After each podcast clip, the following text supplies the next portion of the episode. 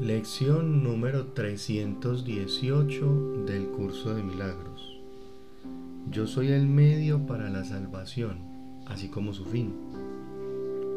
En mí, el Santo Hijo de Dios, se reconcilian todos los aspectos del plan celestial para la salvación del mundo. ¿Qué podría estar en conflicto cuando todos los aspectos comparten un mismo propósito y una misma meta? ¿Cómo podría haber un solo aspecto que estuviese separado o que tuviese mayor o menor importancia que los demás? Yo soy el medio por el que el Hijo de Dios se salva, porque el propósito de la salvación es encontrar la impecabilidad que Dios ubicó en mí. Fui creado como aquello tras lo cual ando en pos. Soy el objetivo que el mundo anda buscando. Soy el Hijo de Dios, su único y eterno amor. Yo soy el medio para la salvación, así como su fin.